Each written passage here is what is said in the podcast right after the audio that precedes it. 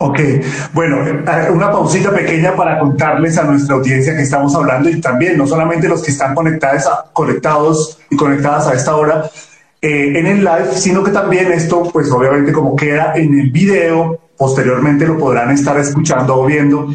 Estamos hablando con María Ilse López, está en Chile, pero es de Venezuela y nos está contando su historia fascinante y de trabajo con la voz, apasionada y por supuesto, determinada con este trabajo. La pueden seguir en redes sociales, María Elce López. No, al contrario, López María Elce. María Elce López, tal cual. El correo sí es López María Se me cruzaron los cables. Eh, la pueden estar en redes sociales y además, justo por eso, en Instagram tiene más de 5 mil seguidores. O sea, el trabajo y sobre todo la página web, si va a visitarla, mariaelcelopez.com es una página muy profesional y por eso mismo nos inquietó tanto esa historia, porque además, pues, el trabajo de institución, la voz institucional, el trabajo de voces, por ejemplo, para audiolibros, el trabajo que hay para, por ejemplo, bueno, la misma radio en este caso, así sea virtual, y el trabajo con eh, el doblaje. Esta área ahorita la vamos a comentar una partecita específica porque nos llama muchísimo la atención, no solamente para quienes estamos detrás, no detrás del micrófono, sino más bien con ciertas habilidades técnicas y hacemos magia desde la parte en la consola con los software de audio y montamos, digamos, al contrario de Marilce, es como eh, Academia Podcast está ah, interesada es en hacer la magia también con el audio, ¿no? Justo cuando nos llegan las voces de locución, cómo se monta y cómo se produce todo esto y cómo se hace la magia. Eso es básicamente lo que hace Academia Podcast, pero aquí también particularmente estamos poniéndole la lupa a Marielce cómo fue que hizo, cómo fue para poder eh, eh, entrar allí en el mundo de las voces. Porque además, eh, esto es una percepción que hemos encontrado con la audiencia de la Academia Podcast, nos han preguntado muchísimo cómo hacerlo, cómo hacer, es que yo cómo hago para tener mi voz, yo cómo hago, y ahora pues muchos quieren hacer su podcast, pero hay una limitante, es decir, allí hay una, como una barrera, ¿no? Que un trabajo a vencer, sobre todo porque no se sienten, no sé si suficientes en cuanto a eso, en cuanto a la, a la calidad de la voz, a hablar por un micrófono, etcétera, etcétera. En eso estamos y ya vamos casi 30 minutos hablando aquí con María Ilse. Vamos a, a, ser muy estrictos con el tiempo, vamos a hablar otros, otros 10, 15 minuticos, porque vamos a dar espacio. Si hay preguntas, pues resolvemos preguntas, pero por supuesto estaremos terminando muy 7.50 más o menos, aunque no hay premura por el tiempo, pero pues en Chile, ¿qué hora es, María? Van a ser las 9. Son dos horas más que en Colombia. Dos horas adelante que Colombia, muy bien. Bueno, entonces, ah, voy a meterme con otra pregunta y seguimos en el hilo de la conversa. Eh, justo arroba García Oficial estaba preguntando, un consejo para quitarse el nervio a hablar por un podcast o en radio. Esto es recurrente y creo que... Mira, el nervio a hablar siempre, lo siento, lo siento, pero siempre va a estar siempre va a estar ese sustito y es súper divertido. Eso quiere decir que, ay, esto me emociona y quiero que salga bien y, y, lo que tienes es que no dejar que te domine, que eso es lo que, lo que hay que trabajar, no dejar que ese miedo te domine, porque pasa cuando uno, o sea, me tocaba animar eventos, que yo creo que es peor, porque ves a todas las personas viéndote y como, como que, ¿qué va a decir? Se va a equivocar. Y, y la cosa es tú tener la seguridad en lo que estás diciendo, saber lo que estás diciendo. Si tú no tienes idea de qué estás diciendo, mira, no va a haber nada que te salve, porque vas a tener que estar pendiente de leer, de ver qué, es lo que tienes que decir, la voz se te va a quebrar, todo el mundo se va a dar cuenta. Entonces lo importante es la seguridad. Mira, yo, tenía un, un, chiste con una compañera de, de radio que era como que si tú no sabes, usted no diga nada. Y si usted va a decir, usted se hace la que sabe, porque si no, no va a servir. No va a servir. O sea, primero, no, o sea, sí o sí, si tú vas a decir algo en radio o en un evento o algo, que manejes el tema, sí o sí, porque de verdad, mira, siempre va a haber alguien escuchándote que sabe del tema que tú estás hablando, entonces, lo, ¿para qué quedar en ridículo? Entonces, lo mejor es manejar el tema. Si tú vas a hacer un podcast, que sea un podcast de algo que tú conozcas, que te hayas empapado, que hayas estudiado, que tengas tu punto de vista. Perfecto, pero ese miedo a hablar ante el micrófono siempre va a existir y es una adrenalina bonita porque es un compromiso que tienes de que quieres que tu trabajo salga bien. Y lo importante es tener seguridad y ahí la voz va a ser lo suyo. Y, ese, ese nervio generalmente te dura los primeros cinco minutos y después ya tú eres felicidad total. Desaparece. sí, ya. Ok, y aquí preguntan también eh, por un ejercicio, digamos, elemental o básico para, de iniciación, más que nada, para ser precisos con la pregunta, para calentar la voz, si lo haces. Mira, eh, sí, pero no voy a decir que siempre lo hago. A eso es, te lo dicen siempre, toda la vida. Haz, haz ejercicios de calentamiento de la voz, en especial, por ejemplo, si vas a interpretar a algún personaje que necesitas hacer una voz que no necesariamente es la tuya. Entonces, el de el, lápiz te ayuda mucho a soltar la lengua, el del lápiz o el corcho, eso te ayuda mucho a, a moverla, exacto. También el de masticar, eso te ayuda más en, el, en la parte de que, que está entrabado cuando vas a decir algunas palabras que son bastante difíciles. El de la lengua, mm, girar la lengua, porque la lengua... No, ese no me lo sé.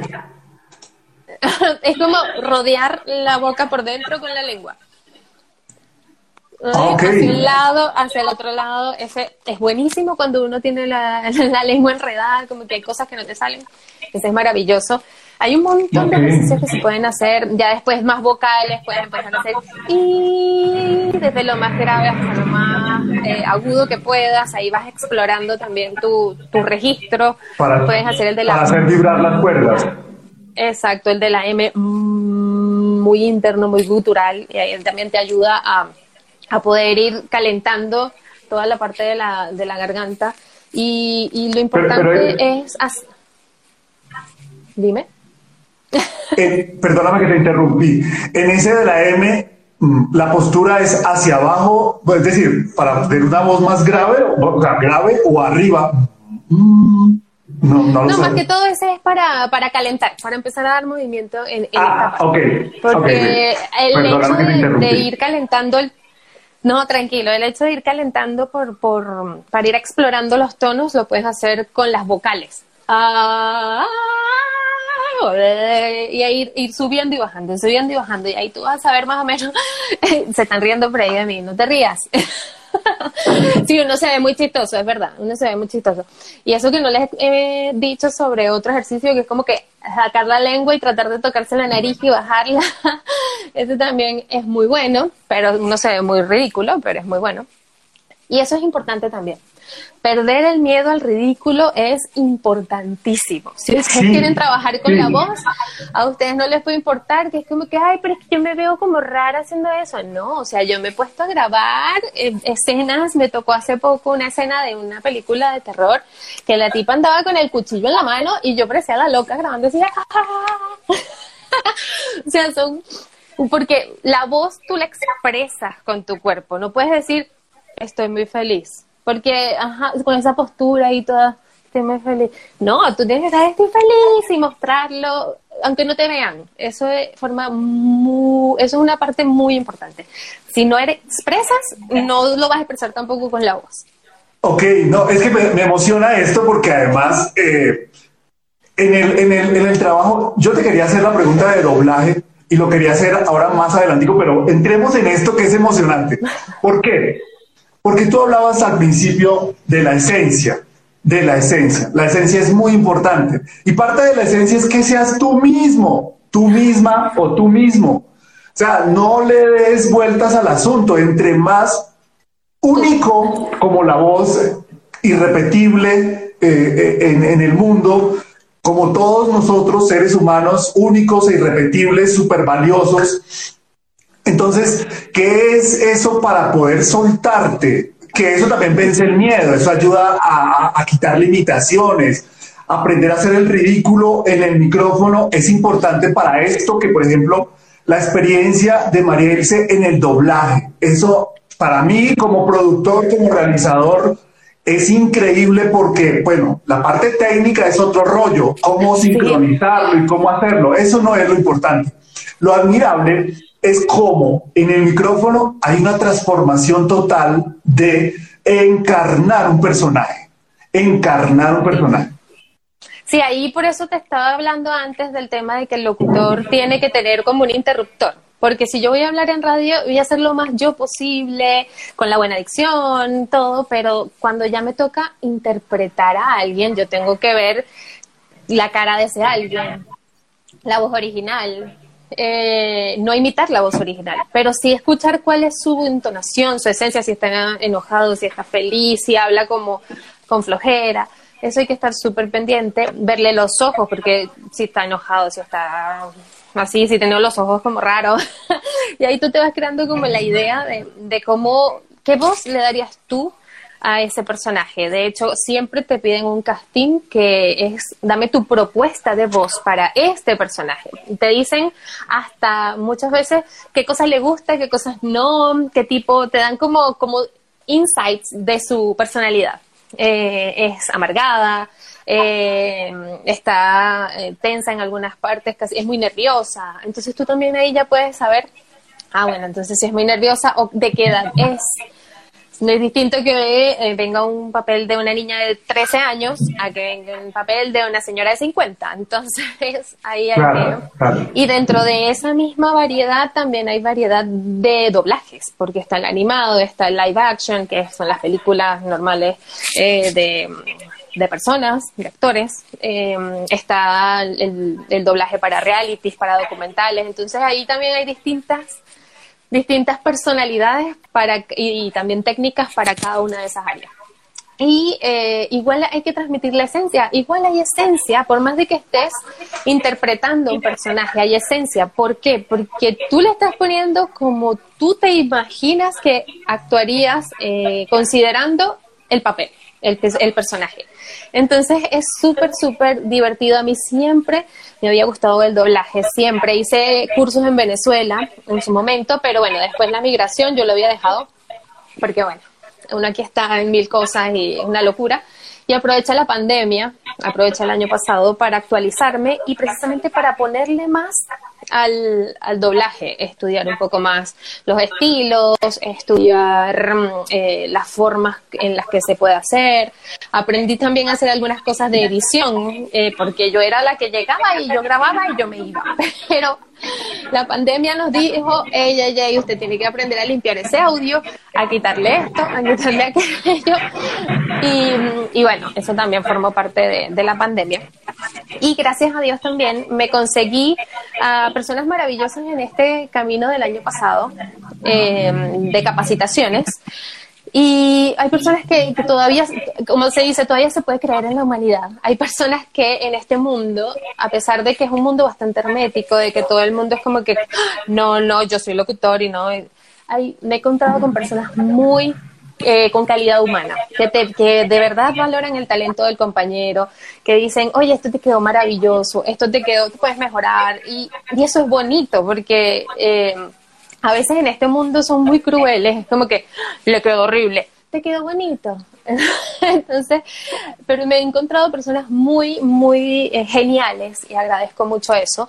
Y personas que me dieron por lo menos la oportunidad de demostrar, porque eso lo necesitan todos. Todos necesitan a alguien que pueda darte la oportunidad, que te diga, ah, tú has hecho doblaje. No, nunca. Bueno, pero hazme esta prueba a ver. Eso, eso no le quita nada a nadie. Y de ahí, de, hazme esta prueba a ver, ya han salido muchos personajes en menos de ocho meses y estoy súper contenta aprendiendo. Considero que, que ahora es que me falta aprender, ya te dije que yo soy fiel de que hay que estar aprendiendo todo el tiempo. Y, y, estoy súper enamorada de los personajes que me han tocado. Obviamente me han tocado también personajes tipo Mujer 3, que solo dice, cuidado, ya. Obvio, yo feliz. dos segundos. Sí, yo, yo, viendo la película por, ahí vengo yo, ahí vengo yo, cuidado. Ya. Pero es genial, es genial, de verdad que sí. Y, y cada vez han, han, venido mejores oportunidades. El 14 de enero se estrenó un reality en E! Entertainment Television, que mm, es un reality de, de modelos eh, con talla XL. Y eh, hice la prueba, me dieron un personaje y resulta que yo no sabía y el personaje es prácticamente de los son tres principales y es una de las principales. Y yo sí no sí me dieron un papel en un reality y cuando que ah es que ella es personaje principal yo me iba a morir. Seguramente cuando la escuche voy a decir qué horrible porque bueno yo soy súper eh, cómo diría exigente conmigo misma y de hecho ni siquiera lo he querido ver todavía se estrenó el 14 de enero y todavía no me siento, no me siento preparada. Es como, ay, Dios mío. ¿Se llama cómo? Se llama Belleza XL. Es un reality brasileño y estrenaron la segunda temporada ahora en E! Entertainment Television en Latinoamérica. Entonces es una excelente oportunidad que, que bueno, agradezco muchísimo a las personas que me dieron la oportunidad de, mandarme el casting y decir, dame una propuesta y que maravillosamente le haya gustado al cliente. Genial. Y de ahí han venido eh, dibujos animados y algunas películas y quiero seguir aprendiendo porque este es un mundo en el que, mira, mágico, maravilloso, en que te vas por una ramita y hay un montón de alternativas, por ejemplo, radio, un montón, eh, ahora está la posibilidad de hacer podcast, está la parte del doblaje y el montón de alternativas también. Te vas por la parte institucional y hay montón, están los audiolibros, o sea, hay una, una gran variedad y hay eh, posibilidades de, de trabajar para cualquier tipo de voz. Esto es muy importante porque, insisto, eh, por mi fuente, o sea, mi base para afirmar esto que estoy hablando, es eh, el tema de servir a otros con lo que uno sabe. En este caso, Academia Podcast se centra con el tema de la voz y del sonido. Y es vaciar, vaciar todo el contenido de experiencia y de trabajo, así como María Ilse, eh, en el tema, pues básicamente mi fuente también y toda mi inspiración y toda mi pasión es de la radio y del tema de radio permanentemente, de estar en, no solamente al frente, sino también detrás de los micrófonos. Y esto es muy importante, es decir, la pregunta sería, ¿cómo vencer esas barreras, no? Porque estamos hablando de alguien que tiene sus maletas listas, que tiene un sueño cargado, que está en Venezuela y sale y va a hacer historia y va a ser referente en Chile, porque en este momento esto es lo que pasa con Marielse y ese es el presente y por eso nos apasiona esta historia con ella. Entonces eso, ¿cómo, cómo invitar, no? ¿Cómo, cómo vencer esas barreras? Eh, para vencer esas barreras hay que ser muy, muy terco, pero muy terco. Es que yo quiero hacer esto, esto me gusta y no me importa porque yo lo voy a hacer. Entonces, porque también pasa que hay personas que se, se ponen así como que, ay, es que me dijeron que no salió bien, que mi voz no sirve. Claro. Eso nos ha pasado a todos. A mí me dijeron mil cosas, que yo tenía una vocecita que eso jamás iba a dar para radio. A mí me han dicho un montón de veces que cuando estaba empezando era como que las personas siempre van a tratar como que de, que tú agarres esa maleta de ilusiones y las botes. No, la idea es que, si, que tú primero te convenzas. Si tú no te convences o si claro, no te voy a decir que no hay momentos de, ay, sí, no, pero agarrar y vamos de nuevo. Eh, si tú no te convences y no estás seguro de qué es lo que quieres hacer, ahí ya no va a haber nada que, te ayude a, derribar esa, barrera. Pero si tú estás seguro de que, mira, sabes que yo soy locutora, yo, eh, eso es lo que me gusta, eso es lo que amo hacer y eso es lo que me imagino haciendo, no me importa si yo me vaya para, no sé, para Japón, yo voy a conseguir un nicho, yo voy a conseguir una forma, yo voy a conseguir una alternativa para yo abrirme una ventanita y poder hacer lo que, lo que nosotros queramos. Como dicen por ahí, la maleta de sueños, eso no se puede votar, eso hay que tenerlo. Quizá hay un sueño que se tiene que posponer un poquitito, pero siempre hay, siempre hay. Ahí fijo, porque, porque si no, si, si, ay, y si yo, y si tal vez, y si, hay que lanzarse ya, porque hay que lanzarse, hay que lanzarse y, no dejar de intentarlo. Hay veces que nos ponemos más peros de los que ya realmente hay. Es como que, pero en vez de ver que es que esto es muy difícil, que es que yo tengo otro acento, que es que no me gusta, que no me no les va a gustar, que no, deja eso y empieza a enfocarte en qué hay. A ver, ¿cuál es mi situación? ¿Qué puedo ofrecer? ¿Qué falta aquí? desde, desde la perspectiva de lo que yo quiero hacer. Entonces eso yo creo que es lo, lo más importante para, para vencer esa barrera, ser terco y necio. es decir, yo quiero hacer esto, punto. Obsesión, obsesión, obsesión y llevarlo a cabo, eso es lo más importante. María ¿qué, qué, qué, sentías? Es decir, ¿por qué tuviste o sentiste la necesidad, bueno, aprovechando la pandemia, pero dentro de la experiencia de trabajo profesional, ¿qué había para poder, eh, digamos, como de vacíos? Es decir, ¿por qué decidiste eh, eh, hacer, digamos, sentías esa necesidad de capacitarte, de hacer, de, sentía la necesidad porque para mí siempre ha sido que, lo que yo hago tengo que hacerlo bien, porque si no, ¿para qué, ¿para qué hacer las cosas a medias? Entonces, si yo voy a hacer algo, tengo que hacerlo bien. Y dije, bueno, mira, está esa posibilidad, es online hacer clases, eh, no me va a costar nada y yo tengo seis años que no, o cinco años que no hago una actualización, un taller, una cosa, entonces hay que ver en qué está el mundo. entonces de ahí nació esa, esa, esa duda porque a mí siempre me ha gustado estar capacitándome, estar a la vanguardia. Y, y, dije, este es el momento, voy a aprovechar ahora que todo el mundo dice que es terrible, sí, es terrible lo que se está viviendo, pero hay que siempre tener la lucecita por ahí y sacarle algo bueno a, la situación. Dije, bueno, antes no podía, ahora puedo hacer este taller. Entonces voy a empezar con uno, empecé con dos, empecé con tres, cuatro, cinco, seis, siete, ocho. Después tenía clase todos los días. Y obsesionada también con perfeccionar. Después de que yo me entero, ah, es que esto no lo estoy haciendo bien, mira, hasta que eso no, al menos yo sienta que lo mejoro, no, no, no. Y dale, dale, dale, todos los días, porque eso es lo que hace que tú también vayas a tener éxito. Si tú haces las cosas primero porque te gustan, y segundo, tampoco esperando, ay, que a mí me guste, voy a esperar que todo me caiga del golpe de suerte, tampoco. Es como que tienes que poner de tu parte y eh, capacitarte, buscar alternativas de perfeccionar, de mejorar, de, escuchar lo que te dicen, porque no es como que, ya, yo eso no sé. Ah, razón, esto sí, esto no. Eso, eh, eso, es muy importante para poder eh, alcanzar esos sueños y esas cosas que tú quieres lograr en la vida y no importa la circunstancia que exista, que si la pandemia mundial, que si emigré, que si no sé qué, hay que siempre buscar la lucecita por ahí, siempre hay algo, siempre hay algo positivo. Bien, y para ir redondeando en este diálogo maravilloso que estamos teniendo con María Elce López desde Chile, te voy a poner una escena. Necesito, María Ilse, por favor, tú eres, tú eres la locutora. Yo soy el que está grabando, estoy del otro lado, en efecto, así como estamos acá. Eh, Academia Podcast, Escuela de Voz y Sonido. Ese es el texto. Ahora, no estoy, te voy a grabar aquí pues para sacarte la voz, no, ni mucho menos. No. Eh, ese, es el, ese es el texto. Ahora, porque el ejemplo quiere representar lo siguiente o quiere responder la siguiente pregunta. Entonces, María listo, entra, ahí está la cabina, ahí está el micrófono, eh, el texto ya lo tienes en la cabeza, es Academia Podcast, Escuela de Voz y Sonido, es. Entonces yo te pregunto, al principio decías que es muy clave y muy importante transmitir con la voz, porque la voz es única, es irrepetible, es nuestro vehículo. Los emocionados y encantados con el audio permanentemente estamos escuchando, ya lo había subrayado.